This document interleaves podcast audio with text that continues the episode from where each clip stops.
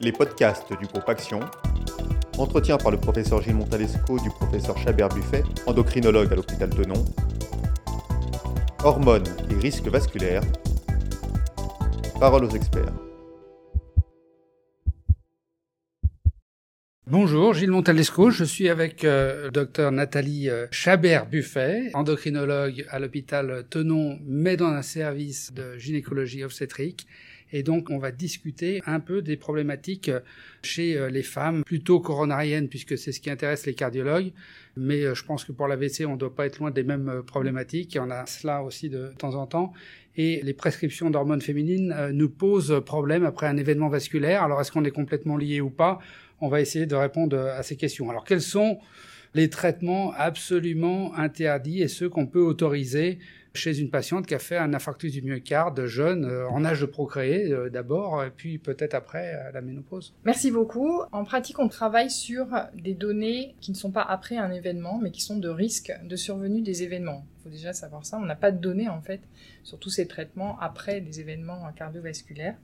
Donc, euh, sur cette base-là, sont définitivement interdits toutes les contraceptions estroprogestatives. Et donc, il y a des voies d'administration non orales. Il y a des estrogènes qui sont des estrogènes dits naturels, estradiol ou estétrol, qui sont tous formellement contre-indiqués de façon définitive, de la même façon qu'un traitement hormonal de la ménopause administré par voie orale.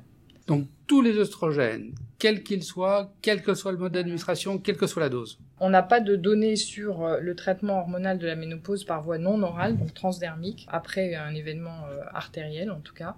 Et donc euh, ça, je pense que c'est des situations qui doivent se discuter au cas par cas. Mais s'agissant du traitement hormonal de la ménopause, en fait, on a des alternatives non hormonales qu'on peut tout à fait proposer avant de, de rentrer dans cette discussion sur les estrogènes donc on est un peu euh, pieds et mains liés euh, après un événement mm. euh, coronaire, même si le cardiologue dit c'est vraiment un très faible risque.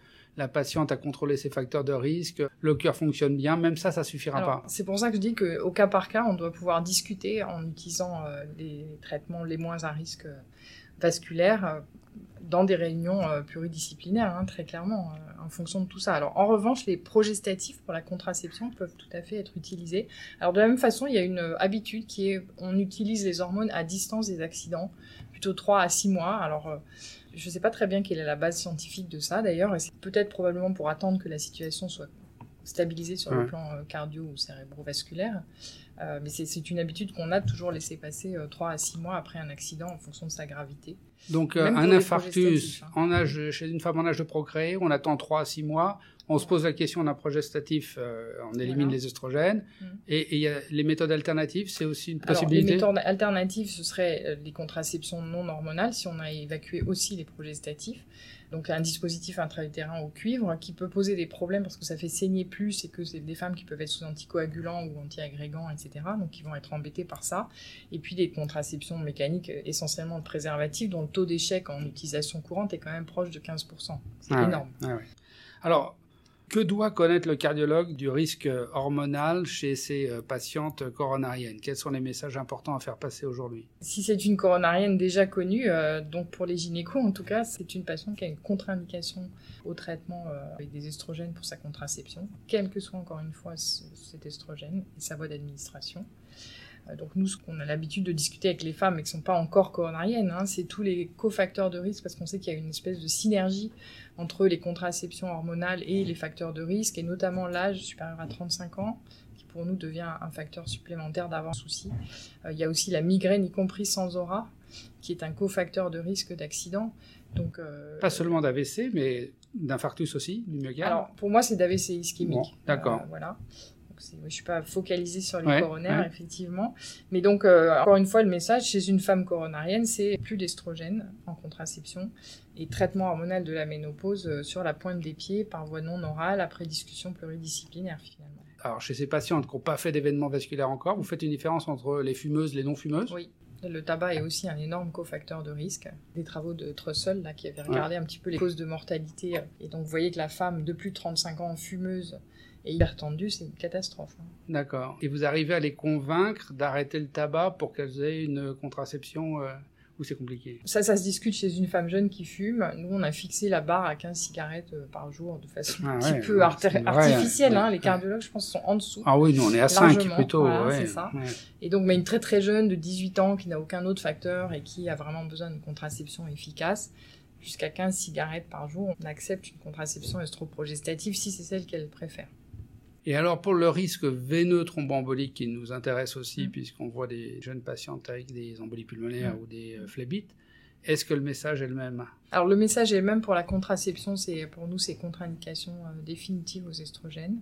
A fortiori bien sûr s'il y a une thrombophilie euh, héréditaire. Alors là, Mm. avant même l'événement, c'est déjà une contre-indication. Et donc encore une fois, quelle que soit la bonne administration et quel que soit l'estrogène, même si c'est un oestrogène bioidentique, comme il est administré par voie orale, il y a un risque euh, augmenté de thrombose. Alors là, c'est le seul secteur où on a des données sur l'utilisation d'un traitement hormonal après un événement thromboembolique et ça concerne le traitement de la ménopause. Et là, on a des données et on peut utiliser le traitement de la ménopause par voie non orale, des estrogènes par voie non orale, chez une femme qui a fait une thrombose, voire même une embolie pulmonaire, sous réserve qu'elle n'ait pas une thrombophilie euh, sous- sous-jacente. Donc transdermique, c'est ça, c'est ça? Transdermique, ça existe en gel ou en patch. Très bien.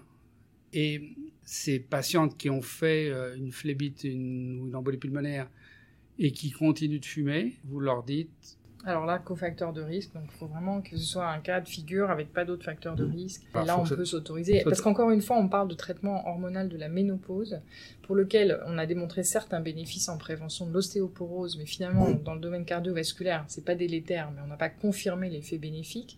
Donc finalement, c'est sur le confort de vie que se jouent les choses beaucoup. Et dans ce cas-là, on utilise d'abord toutes les alternatives euh, possibles. Alors ça peut être des progestatifs seuls, puis ça peut être aussi des traitements euh, non hormonaux. On utilise pas mal les inhibiteurs de la recapture de la sérotonine et de la noradrénaline qui peuvent avoir une efficacité à 60%, alors que les estrogènes sont à 80%. on, a beaucoup euh, parlé des doses d'œstrogènes en particulier. Est- Mhm. Est-ce que ça joue dans la décision ou, pas? En contraception, maintenant, on n'a plus que des contraceptifs qui sont au maximum à 35 microgrammes d'éthylèstradiol ou des estrogènes naturels. Le delta de risque vasculaire entre 35 et 20 existe, mais il est très euh, modeste.